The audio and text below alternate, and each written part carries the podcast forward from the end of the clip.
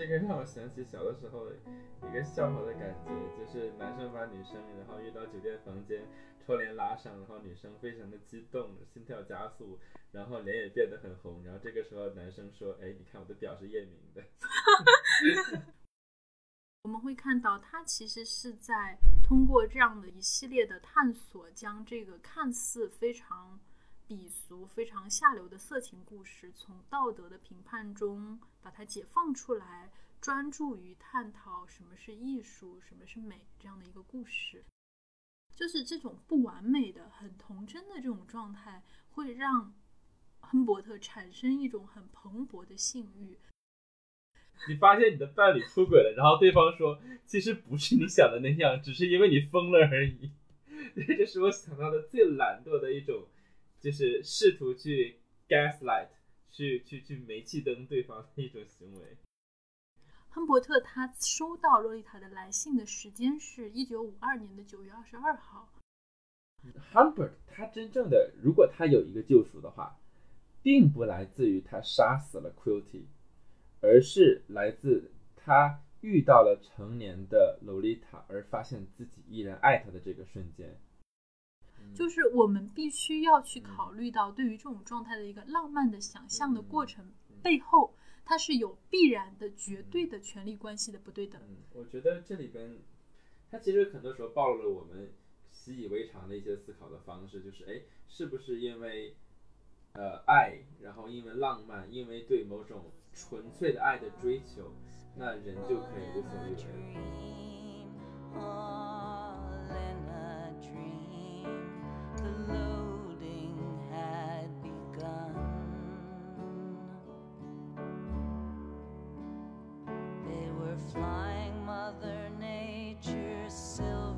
大家好，欢迎来到《吃人之爱》的第三期，我是阿卓。大家好，欢迎来到第三期的《吃人之爱》，我是甘导。在上一期节目之后呢，我们收到了一些读者的热心反馈，其中有一个朋友这样说啊，他听到我们这一期的节目之后，然后他听到一开始我们讲述这个 Erica 写给 Clemmer 的信，然后他在里边呃诉说了自己的许多的欲望，那这些欲望可能在我们看来是一些哎比较重口、比较难以接受的东西。那么这位呃听众呢，他说。他觉得听到这种呃相对来说引号比较变态的东西，会觉得有点恶心，觉得他已经过了那个阶段了。他觉得这些比较畸形的爱，或者是关于性的东西，啊，对他来说没有什么作用。相反呢，他比较喜欢单纯的东西。所以我觉得这里边其实值得我们探讨的是，为什么我们要专门为文学作品当中这些哎看似比较激情、比较反常、比较不一样的爱情。专门做一个播客，为什么啊？我们要谈论这些爱情？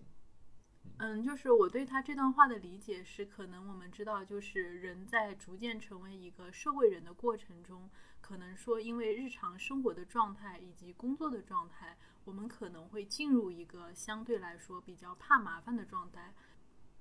然后爱情、感情以及两个人的相处和磨合。对于在疲惫生活中的人，可能形成了一种精神上的负担，所以大家可能会更去追求一种比较平静的、简单的一种情感方式。当然，甚至有的人，他们可能甚至觉得情感就是一种负担，他们可能就想一个人待着。就是我觉得这种状态，我们是非常可以理解的，或者说这也是进入到社会之后每个人情感的一种常态。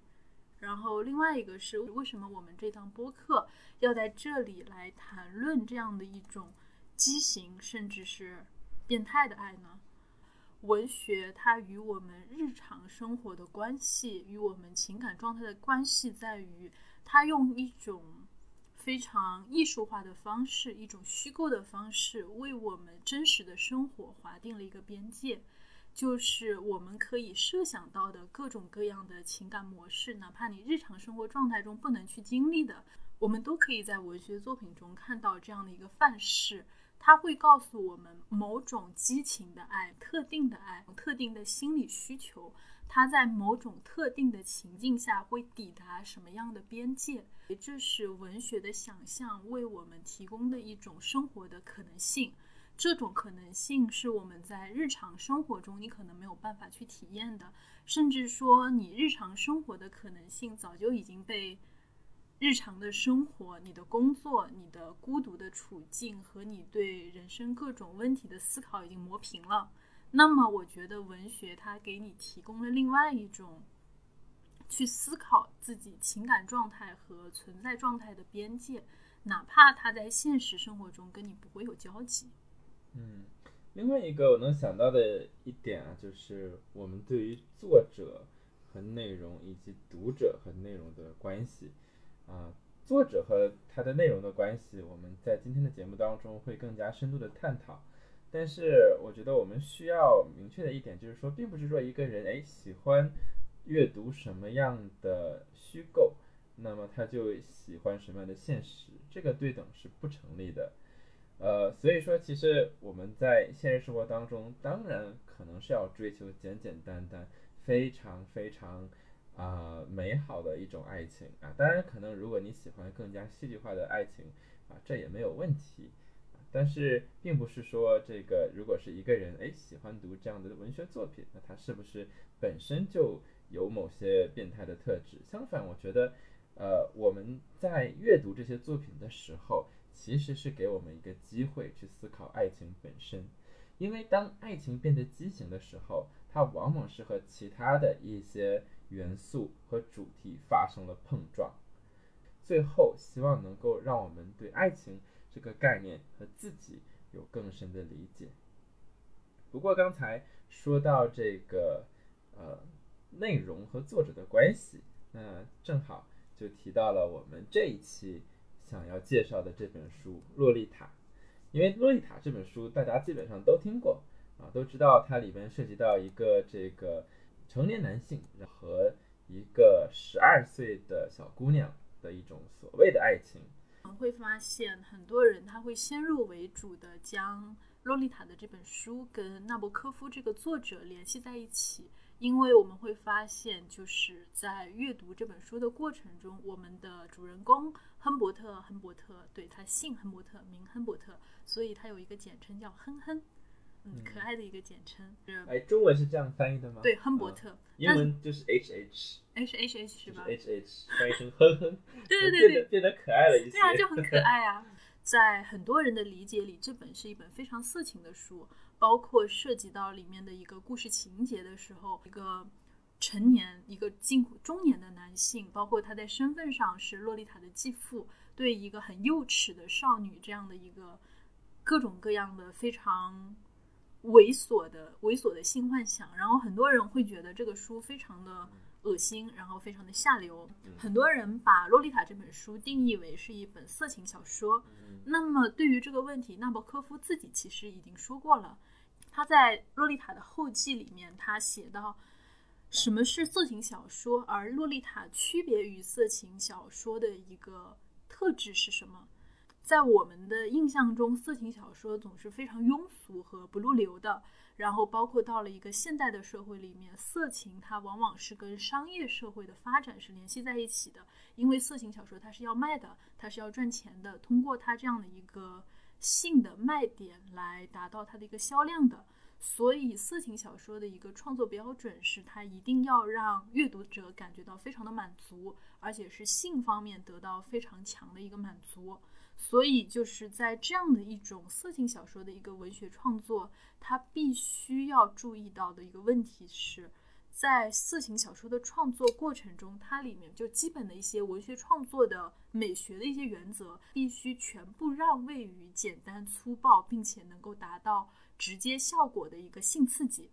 色情的小说，它在章节的布局和它整个文章的结构上，必须要有一个循序渐进、渐入高潮这样的一个过程。那么像情节呀、风格呀、结构啊之类，我们觉得在包括语言这些，我们在文学创作中觉得非常重要的一些要素，它都必须服务于唤起读者的一个性欲。而关于性的场景和内容，必须要越来越强烈和越来越激烈，因为人的阈值是不断提高的，以便能够刺激到读者已经被唤起的性欲。就是它这里的其实一个定义就是色情小说，它之所以低俗，它之所以庸俗，是因为这种创作作家他是没有理想，甚至是没有自我的，他所有的内容都是服务于如何唤起你的读者的一个性欲。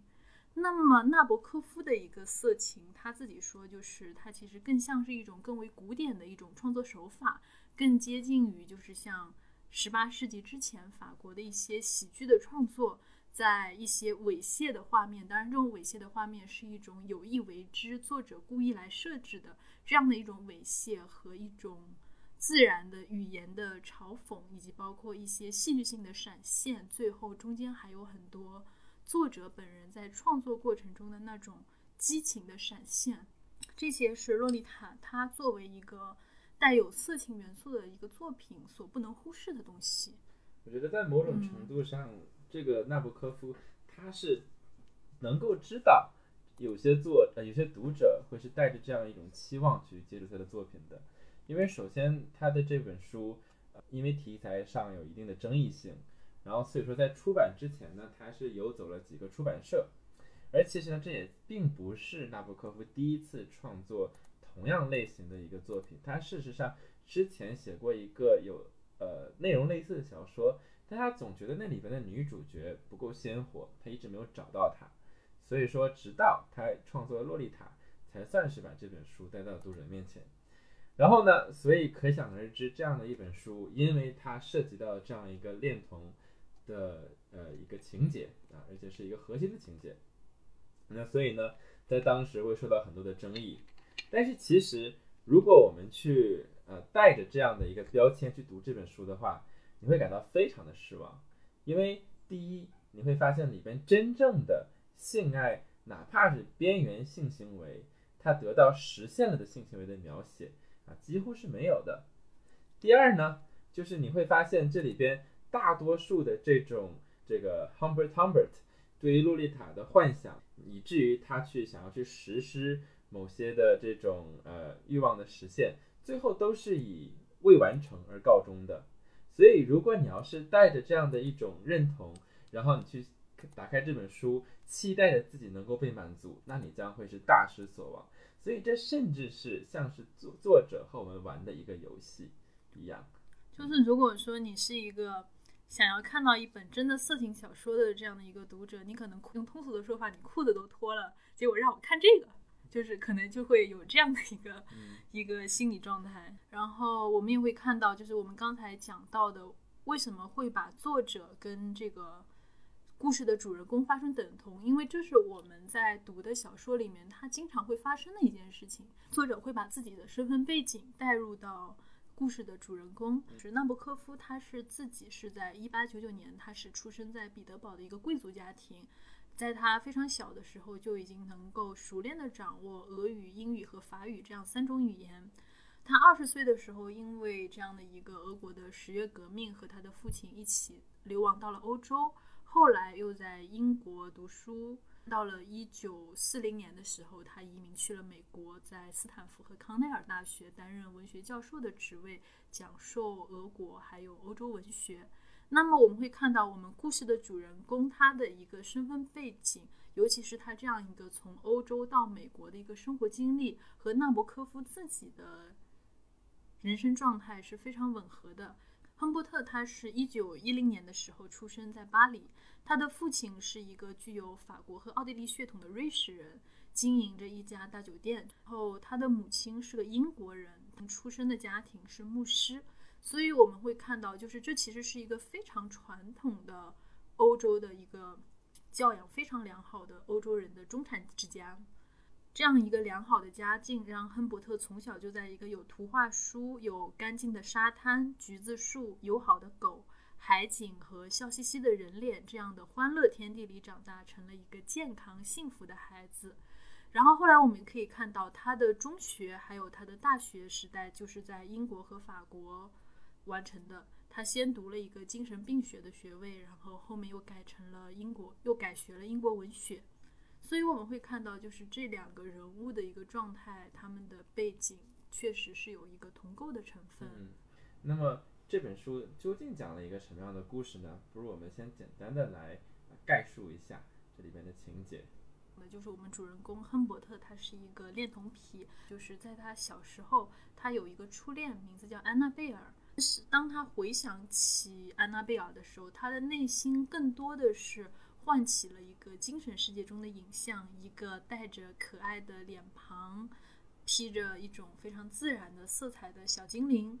可以说是因为这段初恋，安娜贝尔唤起了亨伯特最初的性欲，但是很快安娜贝尔就死掉了。就是因为一次病，一次好像伤寒，死在了科夫岛上。小安娜贝尔的死，让他的一个少女的影像永远的留在了亨伯特的心里，同时也唤起了他对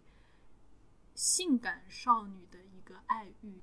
他简单的说，就是纳博科夫在创作这本书的时候，嗯他为这个呃幼年，然后又有性吸引力的少女。专门起了一个名字，叫做 nymphet。性感少女这样的一个定义是什么呢？它这里就是说，一般是定义到九到十四岁之间的女孩，她们长得不一定漂亮，甚至举止都有些粗俗无礼。但是粗俗这样一个行为，并不会减少亨伯特眼中这一类女孩的魅力。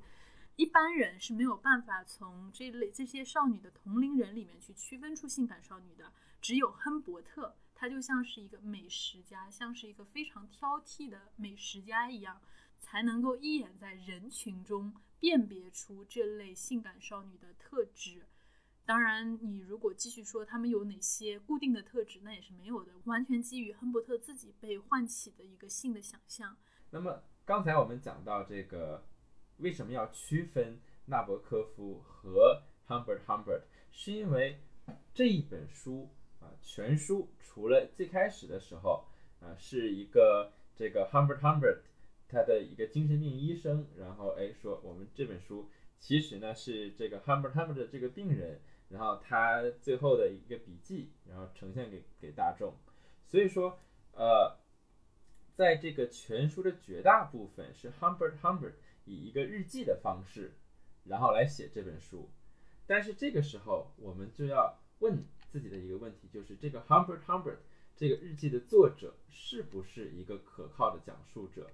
那么事实上，随着我们今天的分析，大家会发现，这个 Humbert Humbert 是文学史上一个非常著名的 unreliable narrator，一个非常不可靠、不可靠的讲述者。就一开始我们会发现，亨伯特这个讲述者是否可靠是一个问题。那么另外一方面，我们也会发现。这个作为讲述者讲述的故事，它是否可靠，也是一个问题。在你阅读的过程中，这个小说的情节，它到底是出自于现实中发生的故事，还是我们的亨伯特他去设想的？他在精神，因为他是一个精神病患者，他在精神中去臆造的，还是说他去作为一个就是已经在监狱里面，就是去。回想他的一生，然后去做这样的一个重重新重新去做虚构这样的一个故事，这三者是不一样的。我们刚才讲到性感少女，就是她总是能够在生活各处随处去发现这些性感少女，但她又是一个非常敏感和胆小的人，她只敢脑子里去各种脑补他们发生的一些事情。最后，她对自己的评价是：我是一个安分守己的人。我从未跟一这对这些少女做什么，她们很安全。他努力的去跟一些成年的、正常的，就是在合法范畴内的女性保持正常的交往，这是他日常的一个状态。与此同时，他私底下会跟很多的妓女去厮混，然后发生一些风流韵事。或据亨伯特自己的讲述，他大概有过八十次的这样的一个嫖妓的经历。哎，我觉得这个，因为我看你笑了嘛，就是就你能够感受到 Humbert Humbert 这个人，他这个写作的时候那种满满的自信啊，对，我觉得他是他的一个人格的特点，就是他一个非常自信、自我感觉极其良好。因为我记得他也说过，他说。他觉得自己是长得还不错的啊，英俊，非常英俊，非常成熟。然后他可以和这个任何自己感兴趣的女性去勾搭。那么他对妓女的这样的一个选择标准，其实就非常的明确，他要在那些妓女的身上感觉到一种小女孩的这种状态。其中有一个让他印象最深刻的一个站街女郎，名字叫莫尼克，可他满足了他那个时候对于性感少女的各种幻想，或者说这大概是他八十多次嫖妓经历里面，八十多次嫖妓经历里面让他最满足、印象最深刻的这种状态。因为那个时候莫尼克说自己已经十八岁了，但是亨伯特还是非常敏感的从他。还没有完全成熟的那种干瘪的那种身体里面去推断他其实未成年，他可能谎报了两到三岁的年纪。他在进入到莫尼克的房间里的时候，有一个很有趣的细节，就是莫尼克他发现自己的指甲有点脏，然后他就不太好意思想要去洗手，但是这个时候亨伯特却就是他这个有点脏的手指让亨伯特感到非常非常的心动。就是这种不完美的、很童真的这种状态，会让亨伯特产生一种很蓬勃的性欲，然后产生一种极大的满足的情绪。所以最后他说，跟莫尼克一起在那间肮脏的，就是挂着肮脏的窗帘的房子里厮混的日子，成了他心中几乎让他热泪盈眶的美好回忆。就是你会发现，他一边做一些很猥琐、很下流的事情，然后一边会用一种非常。感动的，如同那种就痴汉一样的这种顶礼膜拜的这种，然后我们会发到这种态度的反差，就会让我们觉得挺搞笑的。嗯，就是会有一些很可爱的细节，就是我们其实会觉得，就是知道他很猥琐，但在他很猥琐的时候，他其实像是一个喜剧演员，就让人觉得充满着一些非常搞笑，然后非常戏谑的一些小细节和语言上的表达。嗯，所以这也是另外一个线索，为什么他是一个不可靠的讲述者，就是。当我们对比他的行为还有他的词藻的时候，其实他可以和每一个读者心中的那种，呃，有着小小的，怎么说？对，他可他他他可以和每个读者心中那种小小的呃投机取巧的心理、侥幸的心理产生共鸣。哎，就是我们可能每个人都有过那种我做了一个错的事情。你其实自己知道这个事情是不好的，但是你可以用一些语言去粉饰它，然后你去描述，然后给自己讲这个故事，把自己的行为变成了一个哎感天动地的事情。所以在这个小说，呃，在这本日记的叙事当中，我们时刻都能够感受到这种行为和叙事的这种不一致性。就是哎，如果光给人讲述这个人干了什么，你会觉得这个人哇怎么这个样子？那可是我给你看 Humber Humber 这个日记，你会觉得哇，这个人怎么这么纯情，这么感人？就但是这这只是表面的纯情，因为我们现在互联网社会，大家看到被晒的渣男太多了，所以说其实我们对这种话术呢已经是比较敏感，也不会被骗。所以像我们今天看这个书，大部分都会觉得，哎，这是一种自我感动，是一种比较比较低级的一种呃渣男的伎俩。其实他是在提醒你，我们这个故事跟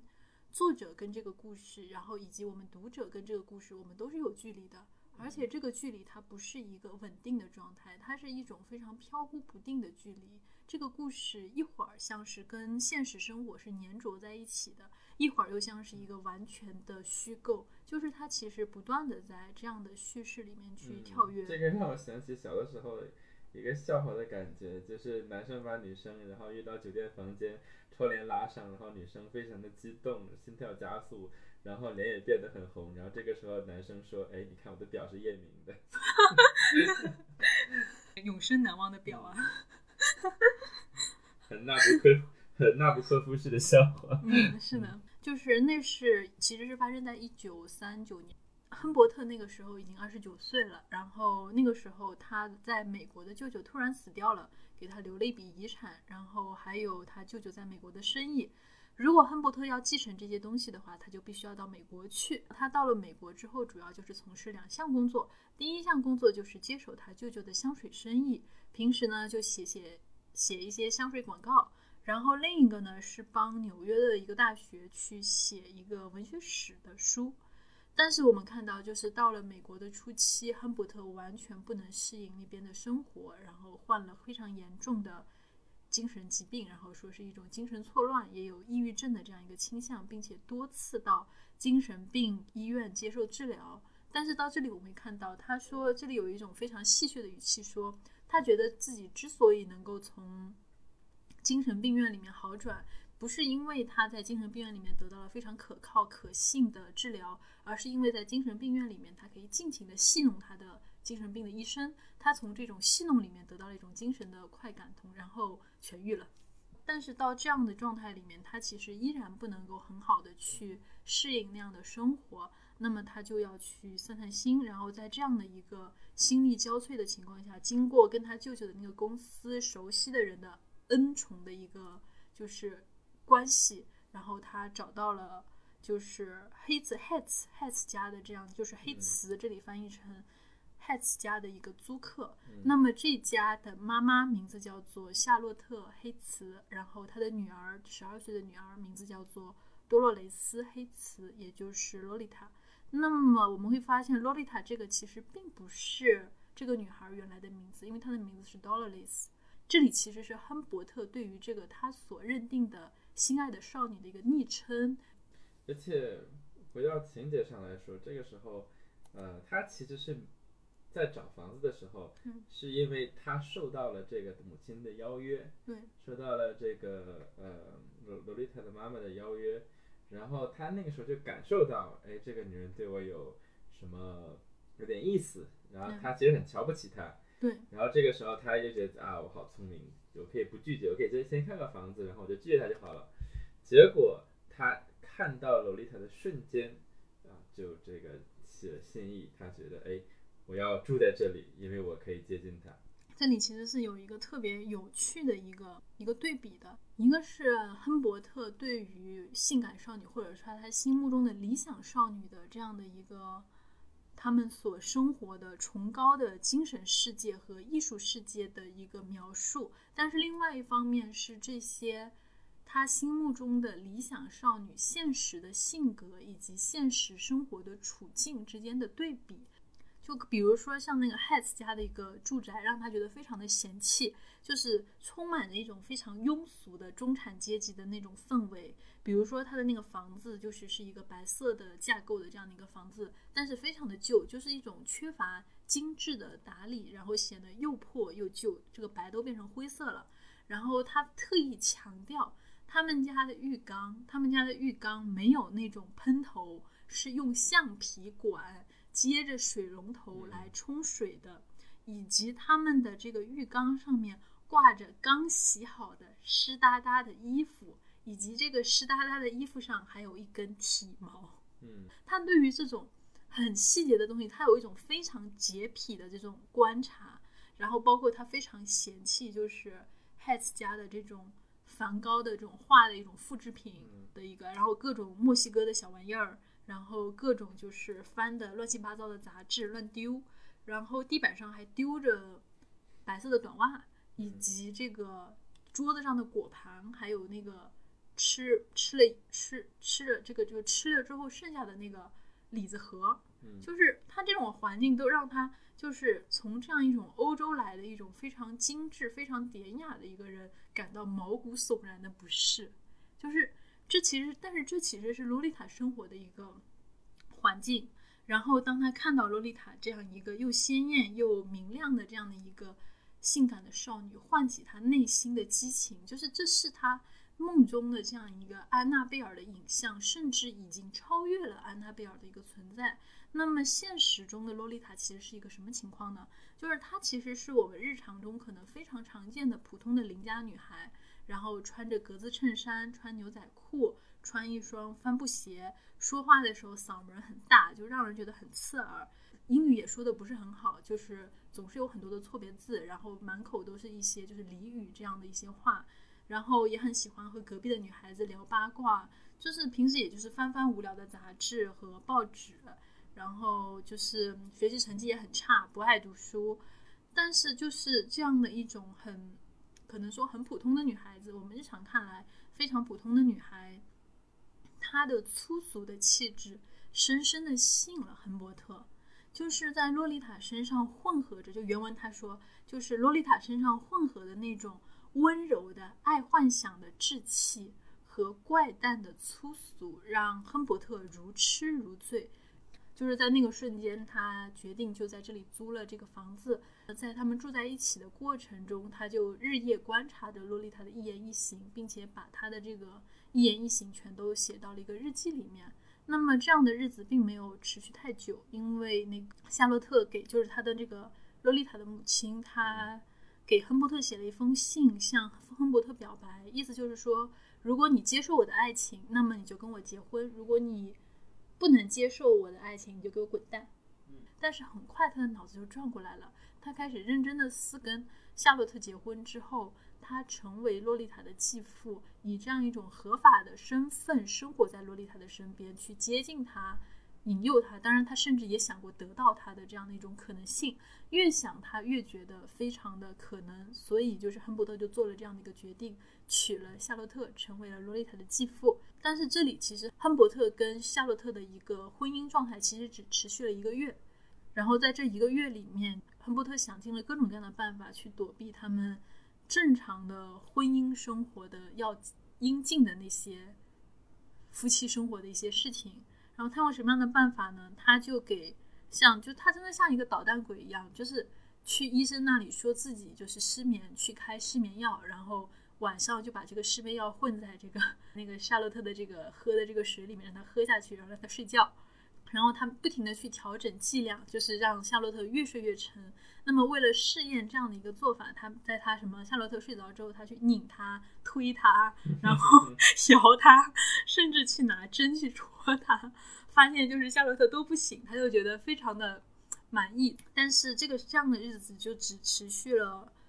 一个月的时间，夏洛特他找到了亨伯特的日记，他那个时候就非常崩溃的夏洛特就大发雷霆，大发雷霆，写了好几封信，就是比如说要把洛丽塔远远的送走，然后就冲出了这个房间。这个这个不得不吵架这一段不得不提一下 Stanley Kubrick 电影里边那个版本，嗯，因为这个实在是非常的搞笑，因为就是假如说这个。你看到了你的伴侣出轨的证据，然后此刻让你非常非常的愤怒，然后这个时候就假如说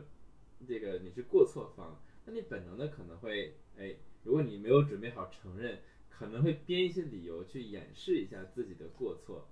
但是就是在这个电影的版本里边，Humbert 他没有做任何的努力，就是他找的借口是我这辈子看人吵架。看过的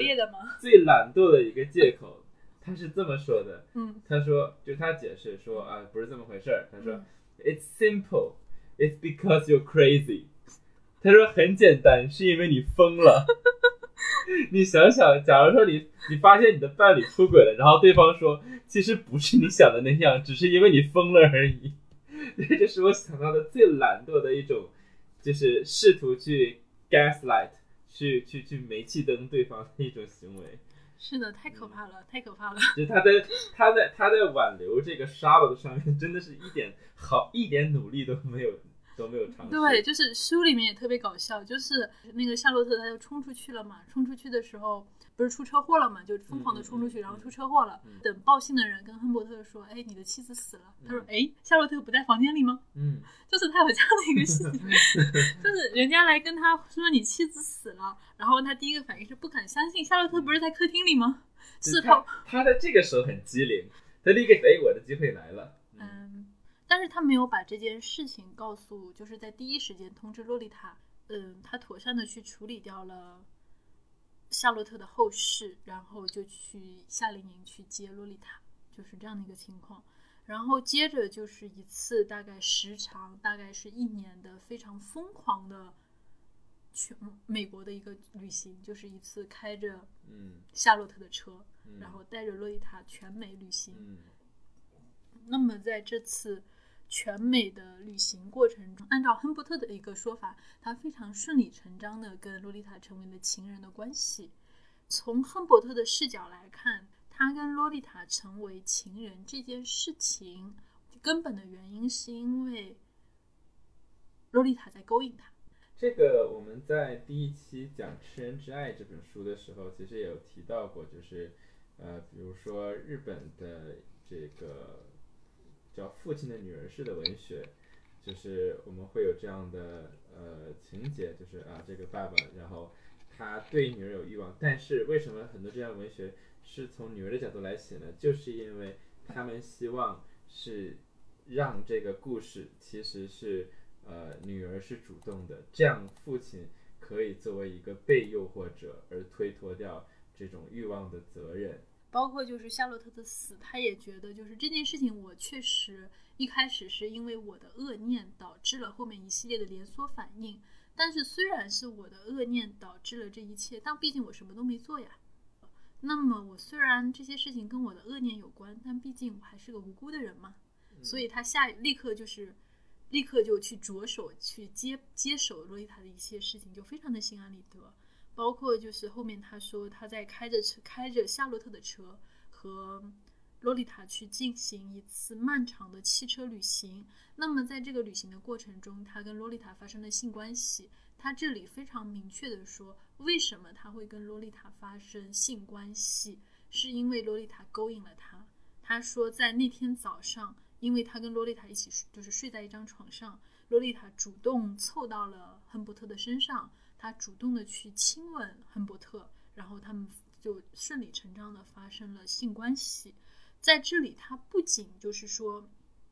强调了洛丽塔勾引者的身份，他也强调了洛丽塔的一个道德上的瑕疵。因为他接下来就开始说，在通过这一次的性行为，他惊讶的发现，这个时候已经十三岁的洛丽塔已经不是一个处女了。就是原来他在之前的一个夏令营的活动中，他曾经是怎么样在跟另外的一些年轻的男孩女孩发生了一些比较混乱的性关系。那次好像是两两女一男的一个状态。嗯嗯。他好像是一开始去帮那个一个男孩和一个女孩去望风，然后他们两个就是在野外发生了关系之后，罗伊塔非常的好奇，然后他们也邀请他参加，所以就就发生了这样一系列的事情。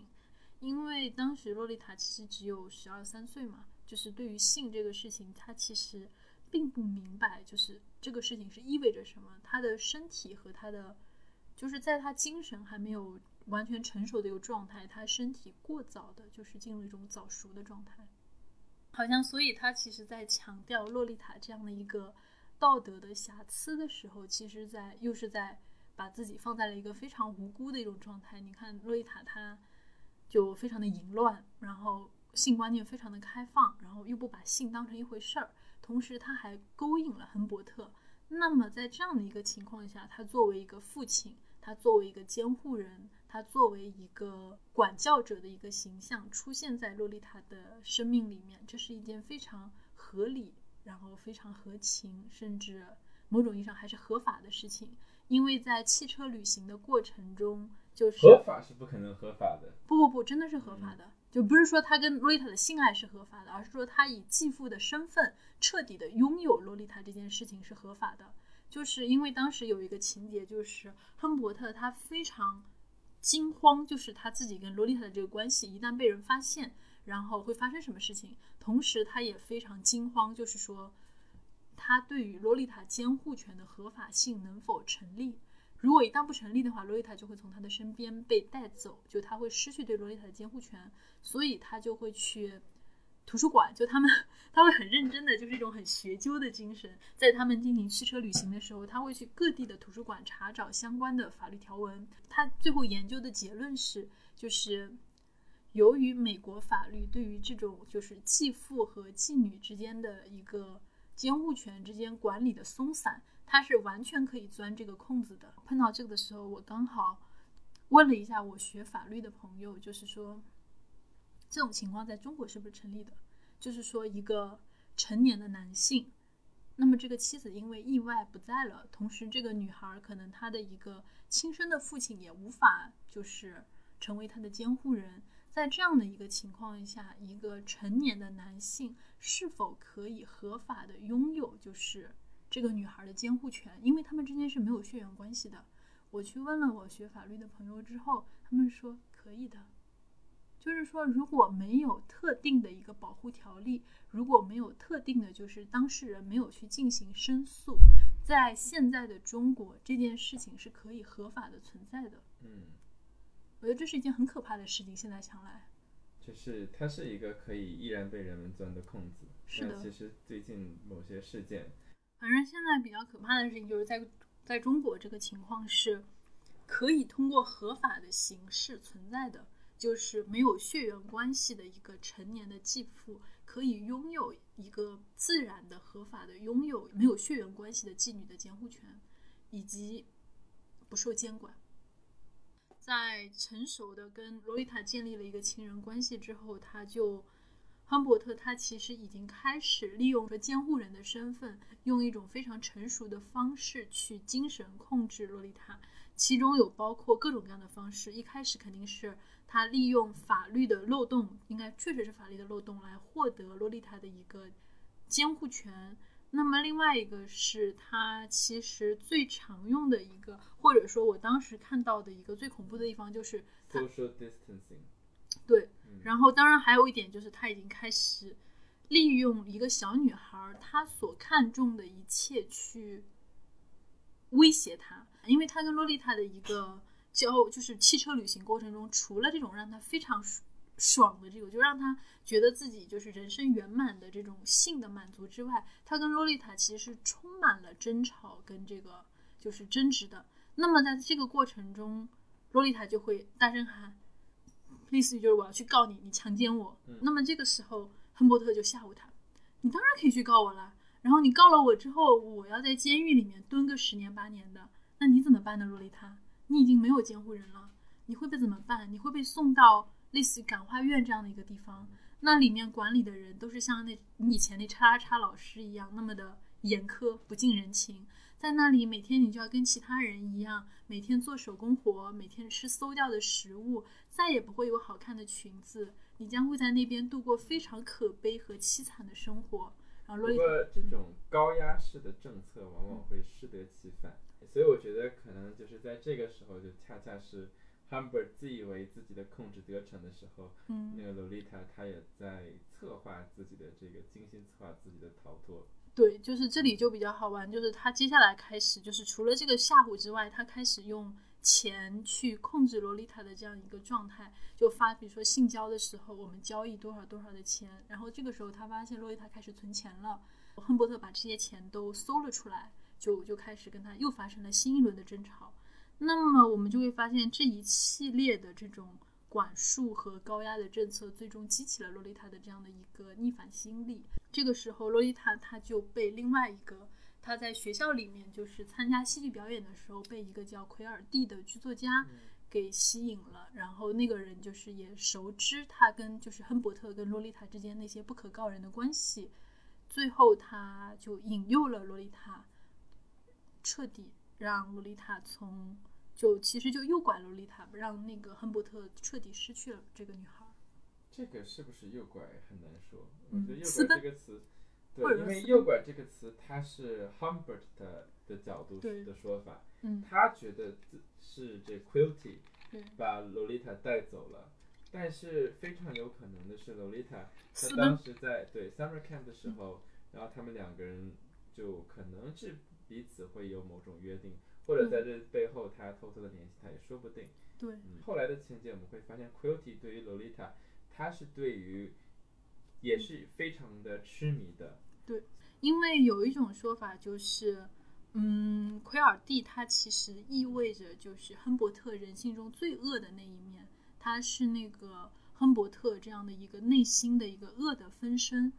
就是他们之间的关系是有很多的对应点的，比如说奎尔蒂带走洛丽塔的时候，他们之间是有约定的，就是他许诺洛丽塔以后会让她成为一个电影里面的一个演员，那个电影是一场网球比赛，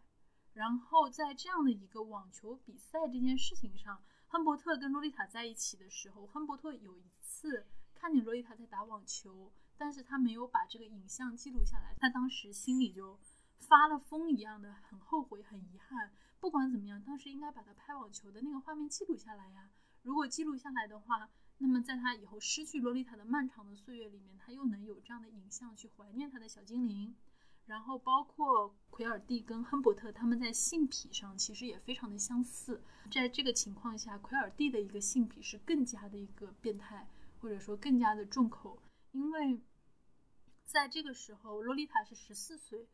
奎尔蒂对洛丽塔的这种喜欢，本质上跟亨伯特的这种恋童癖是一样的，就是对这样的一个小女孩的一个变态的一个性欲。当然，后面也讲到，就是奎尔蒂他在带走洛丽塔之后，对洛丽塔提出了一些非常过分的性的一些要求，就是他甚至就是电影里面好像是说他要洛丽塔拍一些色情电影，嗯，然后书里面我不知道电影里面有讲到这个，就是书里面他是说奎尔蒂又一次带洛丽塔去野外嘛，就是想要群交，就是发生这样的事情，然后被洛丽塔拒绝了，拒绝了以后奎尔蒂就把洛丽塔抛弃了。那么也发现，就是奎尔蒂跟亨伯特，他在他们其实本质上这两个人都是都是对这个洛丽塔进行了这样的一个性的一个伤害，甚至是对他人生的一个损害。但是当最后他们回想起，就是说自己跟洛丽塔发生的故事，他们都非常自满的，就是说他们给了洛丽塔一段非常美好的时光，他们度过了一段非常。美好的假期，就是他们就是在这种非常细节的这种语言的对应上，奎尔蒂和亨伯特之间是有这样的一个对应的。那么三年之后，亨伯特再一次接到了洛丽塔的来信，洛丽塔说自己怀孕了，跟她的当时的那个丈夫就是一个退伍的残疾军人在一起，两个人经济非常的拮据，希望亨伯特能够给他寄一些钱。收到这封信以后，亨伯特亨伯特就沿着洛丽塔信的那个就是汇款的邮局找到了洛丽塔。在洛丽塔这里，他就发现这个曾经他这种梦幻的小精灵已经长大了。当然，这个时候洛丽塔其实是十七岁，这个时候挺着一个大肚子，非常的憔悴，满脸就是这种被生活毒打过的这种沧桑和憔悴，皮肤也变得非常差，整个人就是充满了一种已经成年的这种。很沧桑的这种感觉，他只能在洛丽塔这样一种憔悴的面影里面寻找到一种，就只能找到这样一种昔日的回声。但是那个时候，他这种诧异其实仅仅是一瞬间。他那个时候竟然发现自己依然是爱洛丽塔的。这个时候，他其实向洛丽塔发出了邀请，就是说，你回来跟我一起生活，我们从此就是就当以前没有发生过，继续就是。在一起过幸福的生活，洛丽塔拒绝了他，选择依然要跟她丈夫在一起。她在这次的一个会面中，她得知就是确认了当年带走洛丽塔的人确实是那个剧作家奎尔蒂。然后离在离开洛丽塔之后，他就去找那个奎尔蒂，把奎尔蒂杀掉了。之后他就因此监嗯在监狱里面写了这本书。那么当然也从之前的一个非常琐碎的。就是书的开头，也就知道就是一个新闻报道，就是洛丽塔她应该也是在生孩子的时候，因为难产就死在了诊所里面，就是这样的一个故事情节。然后这个呃，Humbert 自己，然后也是在审讯之前，然后因为心脏病发作而死。所以至此我们会发现，呃，到了小说的结尾。故事当中的关键人物全部都死掉了，所以我们可能就是这个小说在被大家谈论的时候，往往是被作为一种，一个是我们刚才讲过一种色情的小说，然后或者是一种这种恋童的代言，但是好像是这本小说它代表了这样的一个呃兴趣怎么怎么样，可是我觉得。我们从每个人物最后的命运，他的悲剧性看来，就是我们应该呃记住的一点，就是作者纳博科夫本身并不是对这样的一种恋童癖是充满着同情的态度的，所以这本小说并不能认为是一个单纯的是呃要么是以猎奇的角度，或者是以情色的角度来描写这样的一个。呃，一种一种情感的纠葛的，也经常有一些评论者，他们有这样的一种观点，就是说，根据亨伯特跟洛丽塔的一个身份背景，然后亨伯特呢，它象征着一个典雅的这种古典的欧洲的文化，而洛丽塔它是象征着一个大众文化，就是这种非常普及的这样的一个美国。亨伯特跟洛丽塔这样的一段不伦的这种关系。就有人说是古老的欧洲又兼了 美丽的美国，然后当然也有从这种洛丽塔这种充满诱惑性的这种堕落的形象，也有人认为说是这么浅薄的一种美国的文化，然后应该是年轻的美国又兼了古老的 欧洲。但是我其实觉得这个说法很搞笑，就是，就是因为我看过一个类似的，就是呃，他说这个 Humbert，因为他很有钱，然后这个又受过很的很好的教育，然后因为他这个角色的这种贵族的背景，就是说啊，他代表了这种呃资本家，对的 capitalist，然后这个而洛丽塔代表着无产阶级，真的吗？代表着工人，对。对，所以说我当时跟你的感觉是很像的。纳博科夫他是明确的反对这种对于文学的符号化的解读的，以及包括就是道德的评论。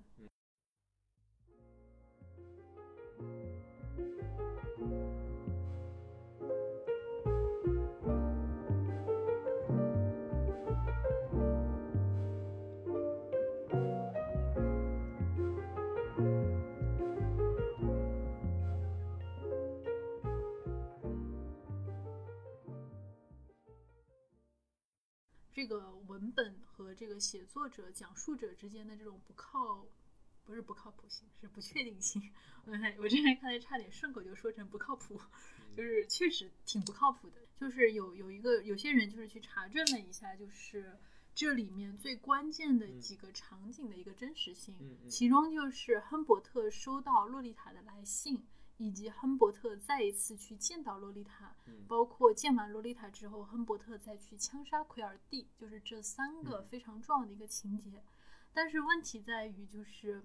亨伯特他收到洛丽塔的来信的时间是一九五二年的九月二十二号，但是根据一开始这个讲述者，就是这个出版对 Doctor Ray，就是出版了这本书的这样的一个讲述者的一个说法，亨伯特他是死在了一九五二年的十一月十六号。但是亨伯特自己在书里说，他在监狱里面写作这份手稿已经五十六天了。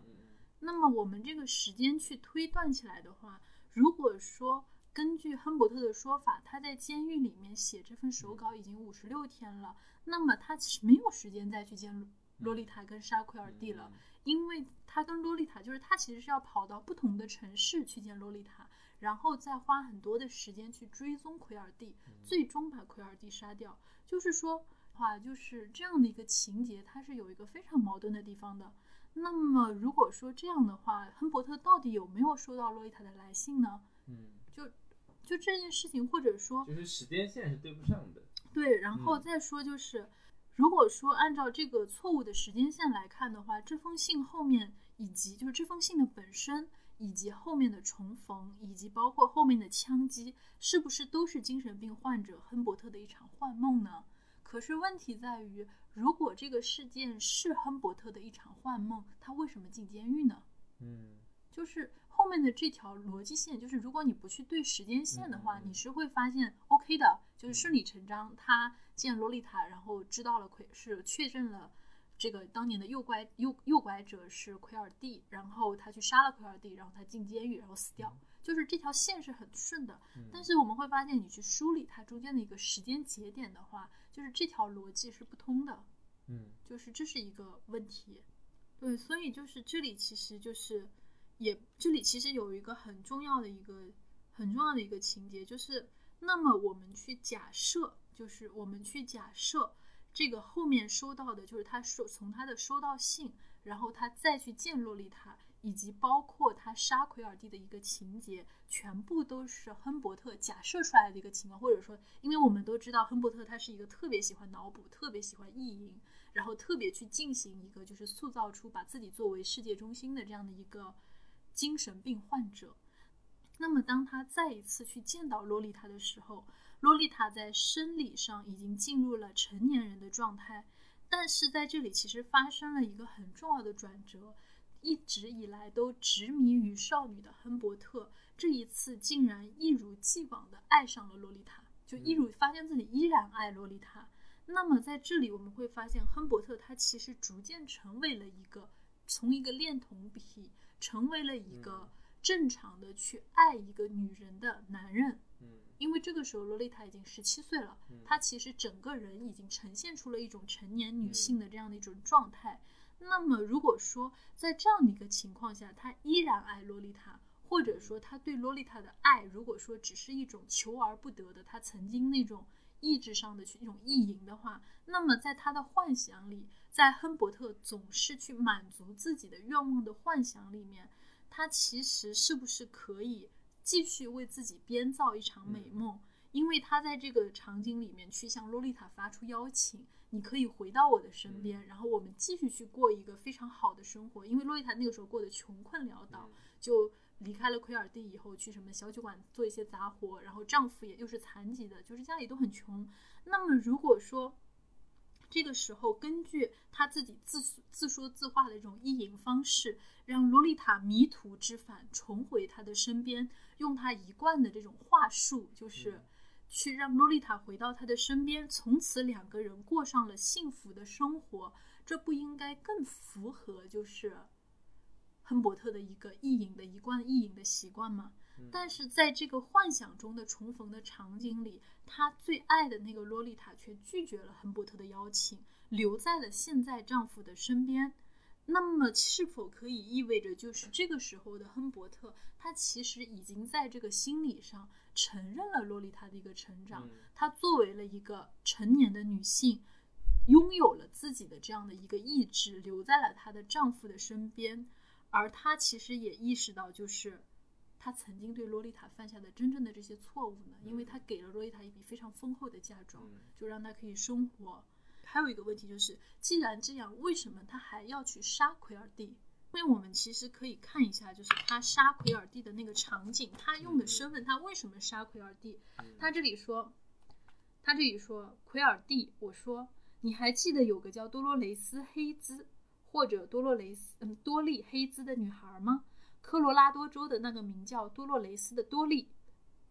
这个亨伯特说：“我在乎奎尔蒂，你知道我是他的父亲。”嗯，就他这里去用他的父亲，然后他继续强调他是我的孩子奎尔蒂。就是我们会发现他在这里对奎尔蒂的说话。就是他的一个状态，就是他作为一个复仇者，因为之前他对奎尔蒂的一个复仇的心态，是因为这个人他把属于我的那个洛丽塔给诱拐走了，我要去杀他，我要去复仇。但是当他真的去杀这个奎尔蒂的时候，他用的一个就是他的一个所所用的身份是他是洛丽塔的父亲，就是我们会发现在这里其实亨伯特的一个心态。或者说，他真正的一个道德的立场就是出现了，他成为了一个就是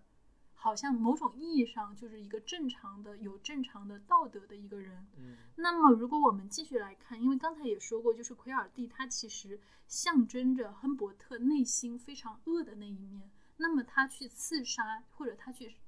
因为我们知道他杀掉奎尔蒂的过程是非常血腥的，他一枪又一枪的去打那个奎尔蒂，最后把他头给打爆了。就是这样的一个过程，就是它就像是一种，就是对自己的这样一个恶的分身的这种彻底的一种消灭和抹除。嗯，我觉得刚才这个话题非常的有趣，因为呃，我们刚才提到就是这种 doppelganger，就是这种呃，这是一个德语词，对，可以翻译成这种两面人分身、分身、二重身、二重身，对，呃，我们。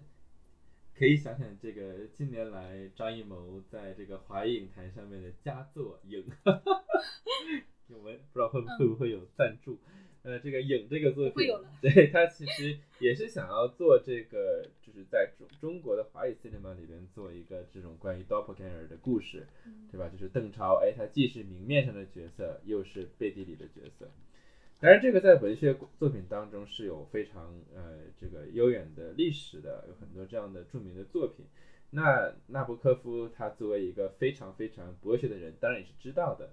所以说，其实刚才我们在讲到这个呃两个关键的情节，一个是他再次见到洛丽塔的时候，然后他看到成年的洛丽塔，他觉得自己依然爱她。第二就是他最后去杀死 Quilty。其实我觉得这个呃。我很想要，就是从这个这种 doppelganger novel 的角度，然后去试图去解释一下，也，当然也不一定解释，去试图去呃分析一下这样的一种安排。因为刚才我们在讨论的过程当中，一直以来的一个核心的这个思想就是，这个纳博科夫啊，他是一个很调皮的人，他愿意和读者进行这些游戏。那么，呃，所以说我们刚才讲到的几个游戏啊，其中一个是精神分析的游戏，那么另外一个就是我觉得他在挑战一些这种呃分身呃分身式文学的一些传统。为什么这么说呢？我们其实可以从这个纳博科夫的一些语言上面找到这个类似的线索。那比如说，就是在这个传统的分身式的文学当中，那么往往会有一个非常明确的一个 good self and bad self，就是一个好的自我和坏的自我的划分。然后呃，这个主人公呢，往往就是好的那个分身，然后发现自己有个坏的分身。然后这个分身往往可能是一种怪物，或者是某种野兽的形态啊，不论是被描写还不是还或者是被描述。那么其中一个最经典的例子就是 Stevenson 的这个 Doctor Jekyll and Mr Hyde，就是化身博士，对吧？就是他哎有一个这个 Doctor Jekyll，然后他会变成一个像怪物一样的叫 Mr Hyde。那么呃再就是一个是这个呃 Dostoevsky。这个 The Possessed，嗯，还有就是 Alan Poe 的这个小说叫做 The Murders in the Rue Morgue。然后另外一个呢，就是呃，比如说我们想张艺谋的影，为什么提这个？其实除了是拉赞助，呃，还有另外一个实际的原因，就是说影它代表了这样一种 doppelganger 的意象，对吧？就是你是一个生活，你是我的一个分身，你是我的一个影子。但是如果我们看这个 Humbert 这个词。它的这个词跟 ombre，它的意思其实是 shadow，所以说其实有一种解释是我们可能本能上的认为是这个 quilty 是 Humbert 的 shadow，但是其实 Humbert 可能是 quilty 的 shadow。那么，所以我觉得这个时候其实我们可以去想象，这个 Lolita 出了一个续集啊，然后在这个续集里边，它的故事是一样的。只不过是从 Quilty 的角度来讲这个故事。如果我们去这样想这个故事的话，哎，那它可能是一个年轻的剧作家，看到一个自己心仪的年轻的姑娘，他产生了爱意，他发现这个姑娘被一个老男人囚禁，他想去解救她，然后他终于去呃得到她了之后，他很快也失去了她，然后随后他又被曾经囚禁自己心仪的人追杀。所以我们会发现，哎，这个故事如果从 Quilty 的角度去讲，依然是成立的。所以我觉得这个是纳博科夫对于这种 double ganger novel 的一种呃一种游戏。那么另外一个对于这种 double ganger 的这种挑呃 novel 的设置的挑战，是来自刚才我们讨论的这个瞬间，就是一般来说，当我们有这种哎好的自我和坏的自我的这种。设置的时候，那么往往最后好的自我，他的救赎或者是解脱来自于杀死这个坏的自我。那么或者我们知道其他的一些小说也做过一些颠覆。那比如说我们会发现有的小说里面是坏的自我杀死了好的自我啊。那么对于洛丽塔来说，它第一个颠覆是在于两个自我都是坏的。那第二个是在于这个刚才啊像阿卓分析的呃。这个这个 Humbert，他真正的如果他有一个救赎的话，并不来自于他杀死了 Quilty，而是来自他遇到了成年的洛丽塔，而发现自己依然爱她的这个瞬间，这是他得到了解脱和救赎。当然，并不是一种完全或者是彻底意义上解脱或者救赎，但是对于这种他和 Quilty 的关系来说。他的这种转变是来自这个瞬间，而不是他杀死 Quilty 的瞬间。所以从文学上来说，这又是一个这种纳布克夫的创新。就是我们对于文本啊本身可能讲的诶也比较多了，嗯，是我们我会把它剪掉的，嗯，我们会把这个很多剪剪剪成合适的多。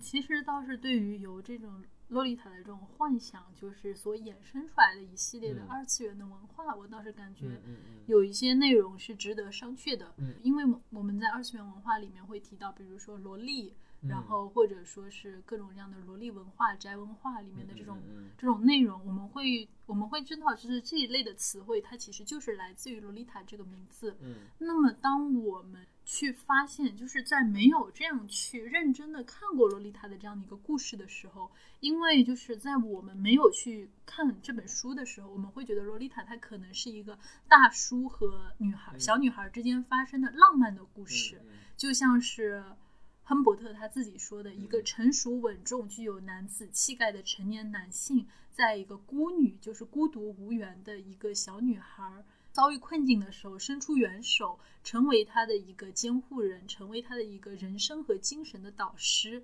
就像是我们有个电影很有名，是这个杀手不太冷，是吧？就那个嗯杀手莱昂、嗯里面的那个莱昂跟马蒂尔德之间的一个非常让人就充满浪漫幻想的嗯关系。嗯嗯对，就是他这里其实是我会我会觉得，就是我们对于这种萝莉文化的一嗯个误读，就是包括我们再去看这个《嗯。杀手莱昂》里面的这个非常浪漫的这样的一个故事，我们会发现，就是这种关系里面，它其嗯实依然充满着我们对于这样一种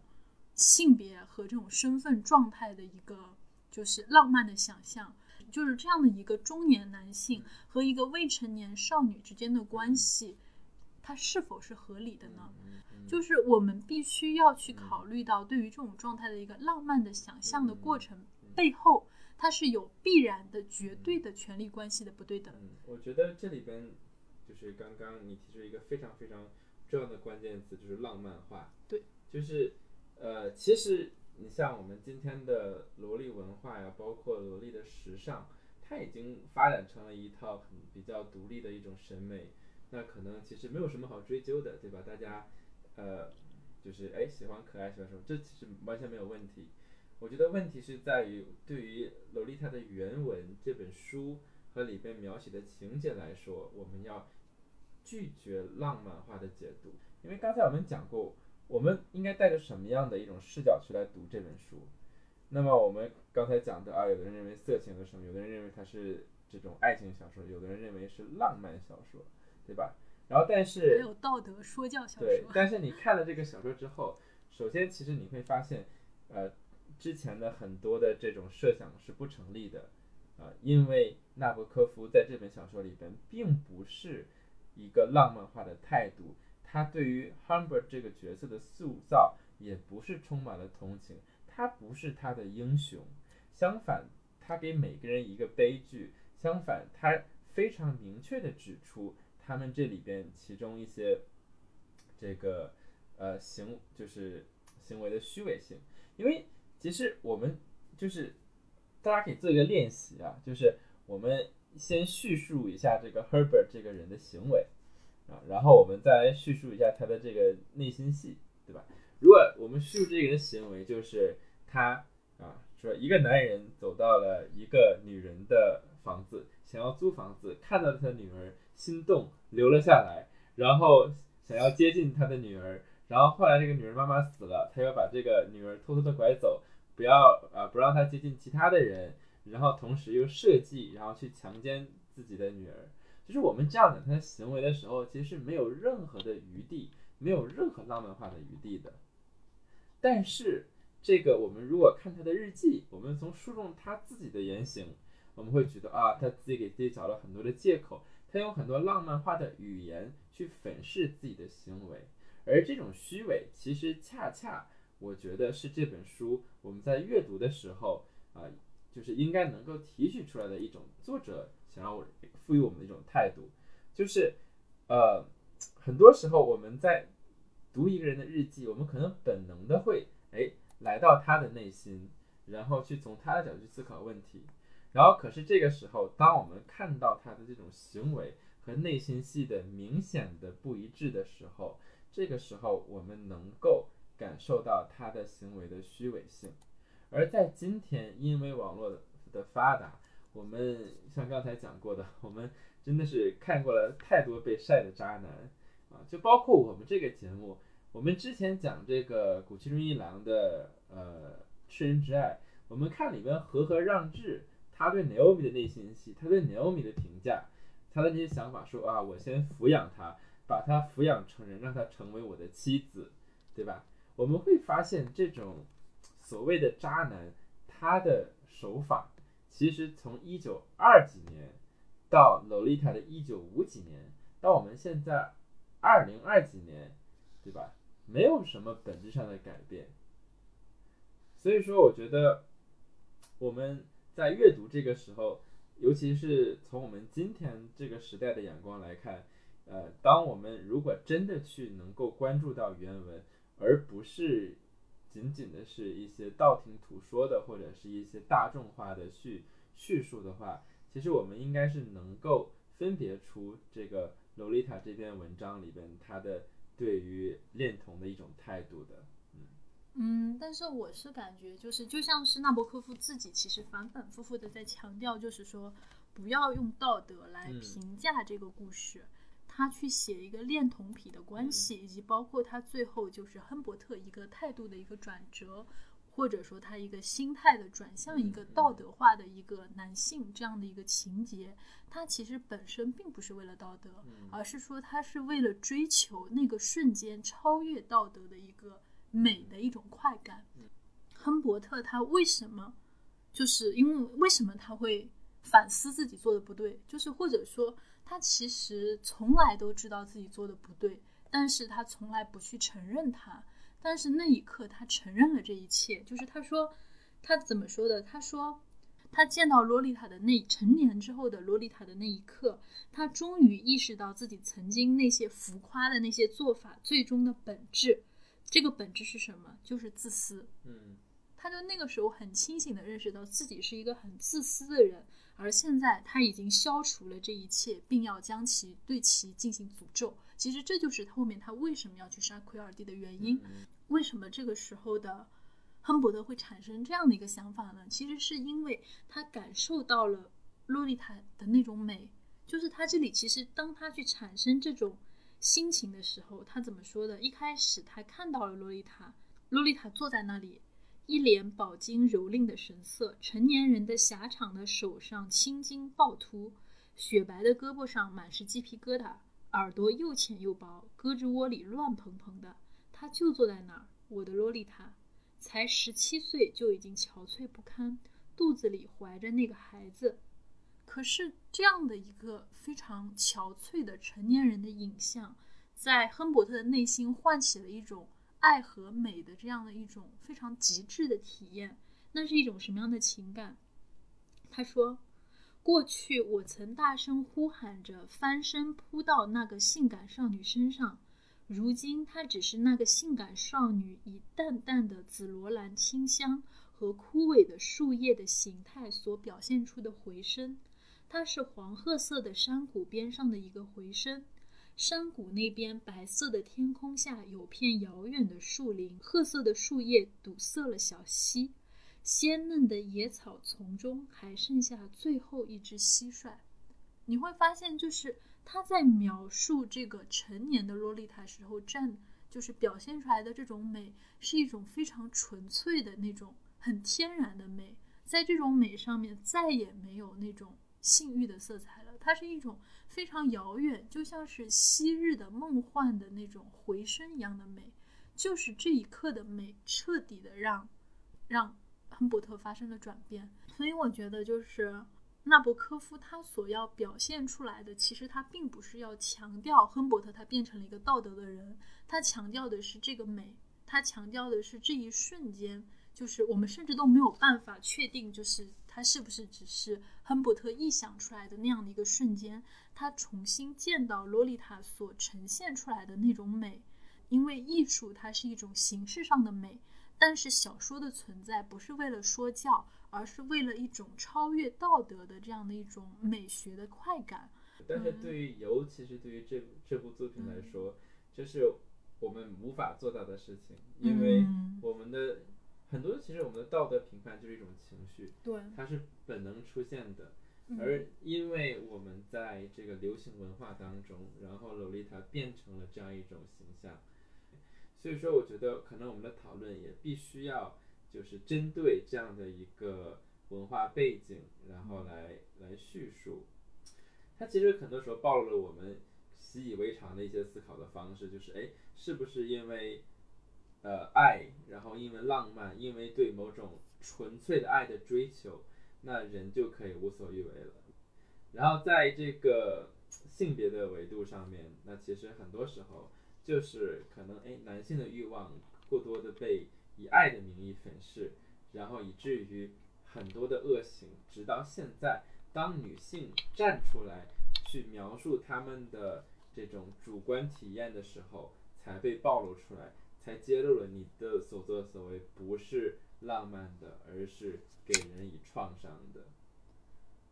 就是我觉得这个现实意义的部分非常重要，是我觉得依然不要忘记，就是纳博科夫他作为一个写作者，他在文学上的野心，我觉得这一点是就是。我们依然要去注意到的，就是对于他来说，那个瞬间的美，对他来说，就是或者说美，其实在一个文学中，相比于道德来说，美到底意味着什么？它是就是要让生命中那些非常短暂存在的东西，在至少在形式上相对能够持存的这样的艺术中得到停住。而当然，我们可以看到，就是中间发生的一系列的悲怆的这些事情，悲剧的死亡。然后它实际上是一种，就是让美彻底的从时间、彻底的从平庸这种状态中挣脱出来的手段。我觉得这个其实通过死亡，对我觉得这个其实是纳博科夫他在要去超越这样的一个，就一直在强调我们不要用道德去评判这件事情的一个很重要的地方。就是一方面他去写一个恋童癖。他把一个恋童癖，就是你，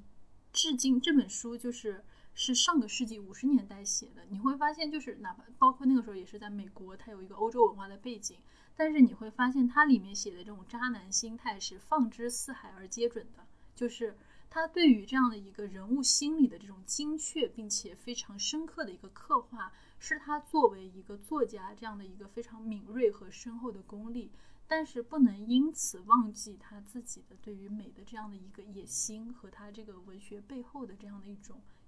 艺术的一个诉求。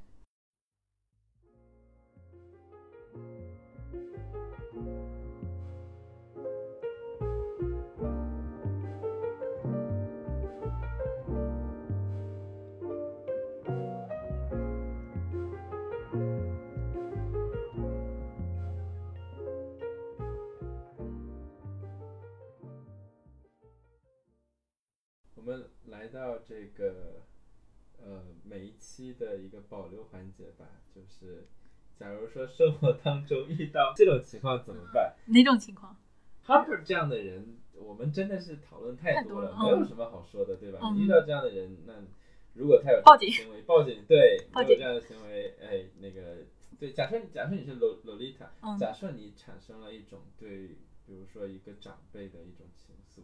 我觉得这个情况就很难去讨论了，因为如果说你是洛丽塔的话，你根本没有这样的一个能力去分析这种状态。就像是我第一次知道洛丽塔的故事，第一次去看这本书，它其实是在我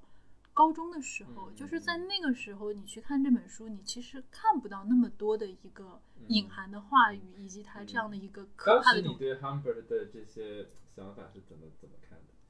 我其实印象不是很深了，但是那个时候我只记得我最近重读这本书时候那种诧异的感觉，就是天呐，它里面这个恋童癖写的好过分、好精确、好恶心。就是，但是这些套路是我在高中的时候无法去看到的。就是你会发现，就是如果你是洛丽塔，然后你去面对亨伯特这样的一个人出现的这种场景是不可想象的，因为你的心态就是你没有办法去问一个十三岁的女孩。你碰到这个情况，你应该怎么办的？就像是这本书里面全部都是亨伯特的意淫和脑补。洛丽塔她在想什么？洛丽塔她做什么决定？其实从来没有出现过。洛丽塔只是一个被动的接受者，被描述的一个状态。她真正唯一一次做决定的时候，就是她成年的一个影像，然后拒绝了亨伯特的邀约，最后就是留在了丈夫的身边。就是。我觉得在这样的一个场景下，你其实是没有办法去要求这样的一个未成年的女孩，她能对自己的处境和她所遇到的人去做一个清醒的判断和分析的。那我们其实能做的，其实反而是就是一个社会对于这样一个行为的一个规范和监管。那么我们看到，其实现在的社会就是包括我们刚才讲到洛丽塔的这样的一个事情，它漏洞是是很明显的。这样的事情它依然可以在现实的世界中发生，就是它其实不是一个情感性的话题，它是一个结构性的问题，就是这是一个没有办法在目前的一个情况下你没有办法去做的事情。就如果说你是一个成年的女性，那么我们当然可以，就是在你有一个理智判断的前提下，我们可以去讨论你面对这样的人，让智这样的人，你面对亨伯特这样的人，你应该怎么去应对。甚至有些人他不需要建议，他可以分辨出这个人的这种状态。但是处在这样一个十三岁的小女孩的状态，你是无力去分辨的。然后，所以很遗憾，就是从一九二零年到二零二零年，那。可能我们在这个，呃，这个社会当中的男性，在可能并没有这种面貌上、本质上面的革新，然后所以可能我们今天的节目也是进一步的揭露这个，呃，社会当中的阴暗事实。所以其实我觉得法律当然是必要的，那可能更多的是，呃，需要我们在一个文化上面。然后去，首先像我们刚才提到的，呃，拒绝这种对于恋童癖的浪漫化。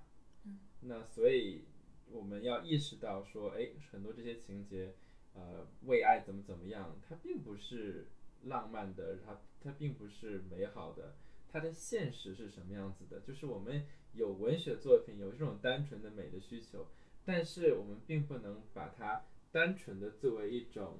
呃，商品去出售给给大家，然后让人们去购买这样的一种生活方式。那相反，我们需要让人们知道，它的现实是有的人是因此而受到伤害，有的人因此生活在阴影当中。嗯，欢迎大家在后台为我们留言。我们。